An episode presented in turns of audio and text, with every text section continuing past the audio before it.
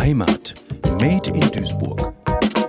Heute möchte ich mal etwas über die früher tollen Ausgehmöglichkeiten im Norden Duisburgs berichten. Wir hatten hier sehr viele Möglichkeiten, unsere Abende in Kneipen mit Tanzmöglichkeiten in den Sälen oder Diskos mit persönlicher Atmosphäre und Tanzlokalen zu vertreiben.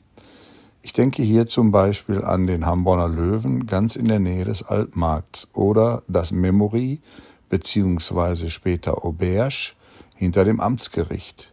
In Marxloh hatten wir die Funzel, die Kogge und nicht zu vergessen den Country Club am Schwägernpark, wo wir sogar einmal Jürgen Drews in seinen Anfangsjahren live erleben durften.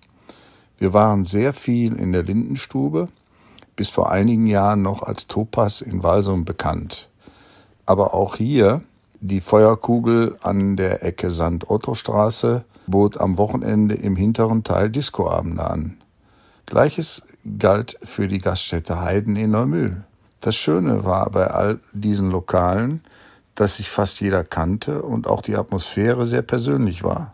Leider hat sich das im Laufe der Zeit immer mehr in Richtung Großraumdisco verändert.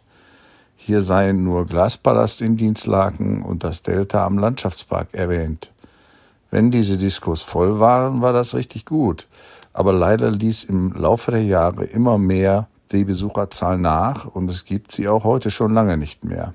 Wir sind auf jeden Fall sehr froh, diese Zeit erlebt zu haben und wir haben auch nicht vor den Besuchen wie heute oft üblich vorgeglüht und dann dort nur noch ein Bier oder eine Cola getrunken, sondern sind sehr früh dort gewesen und haben viel getanzt und dort getrunken.